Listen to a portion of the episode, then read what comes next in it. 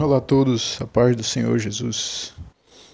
Gostaria de falar aqui um pouco sobre a inveja, certo? E o que, é que a gente pode, como é que a gente pode começar?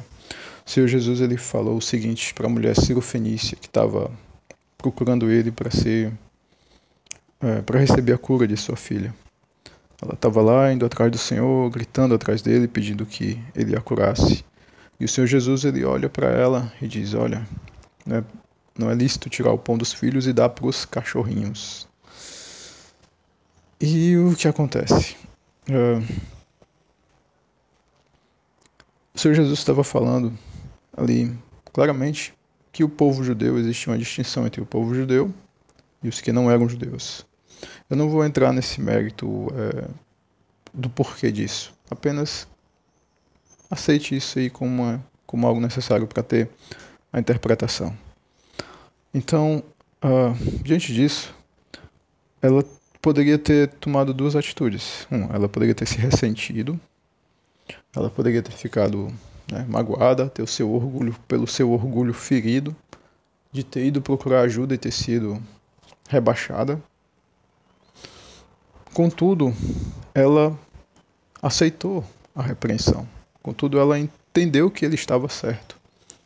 E é difícil a gente conseguir é, acatar uma, um julgamento negativo sobre nós mesmos sem se auto-justificar ou se ou procurar de alguma maneira remediar aquilo. É difícil, porque todos nós nos achamos certos, todos nós nos achamos coerentes com as coisas que a gente faz e achamos que elas são corretas.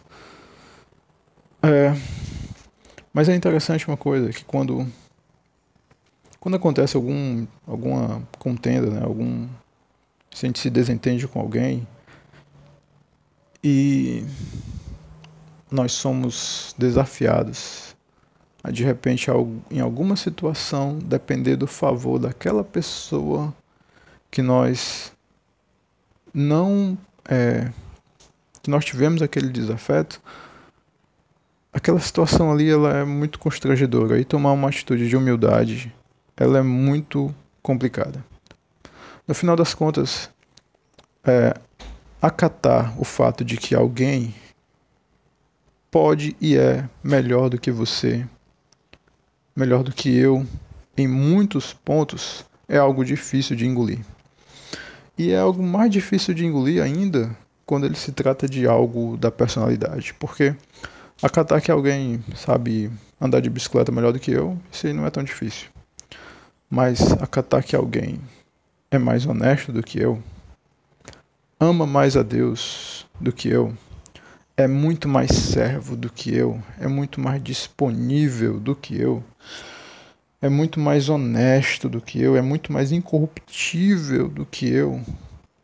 Quando eu vejo essas qualidades assim que eu considero tão nobres em mim, e serem tão um fiasco na frente de outros que fizeram e fazem muito mais pelo evangelho do que eu, isso me leva assim a uma situação constrangedora.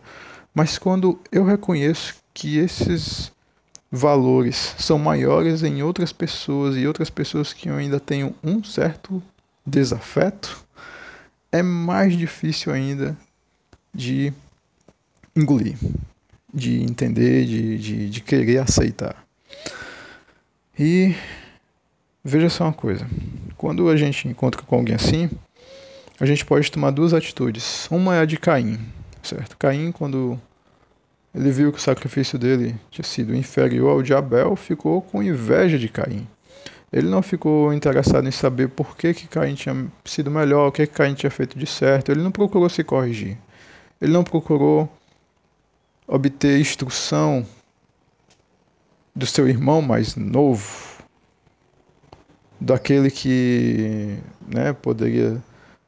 É ele que deveria instruir Abel, porque ele era o mais velho, mas o orgulho dele não queria se dobrar para receber instrução de alguém mais novo. Mas enfim, a gente pode tomar essa atitude de Caim, de deixar o orgulho tapar a visão, tapar o entendimento e ficar tapado e não melhorar e continuar na mesma atolado no mesmo lugar, ou pode tomar a atitude dessa mulher, Ciro Fenícia, que quando recebeu a repreensão foi humilde, mas foi humilde. Mas foi humilde, foi lá embaixo e reconheceu, Senhor, tá certo. Realmente eu sou uma, uma, como um cachorrinho diante desse pessoal, nem digno de ser considerado uma pessoa eu sou. Minha dignidade está longe disso. Mas eu preciso de pelo menos das migalhas. Eu necessito dessas migalhas. E diante disso aí, um coração quebrantado e contrito, esse Deus não rejeita. E aí ele, o Senhor Jesus abriu o seu coração e a abençoou. E é isso. Qual é a sua atitude? É de invejar como Caim ou se humilhar como a mulher Ciro Fenícia? Que tão de. Enfim, que foi profundo em seu quebrantamento. Fiquem com Deus, Deus os abençoe. Fiquem na paz do Senhor Jesus. Valeu!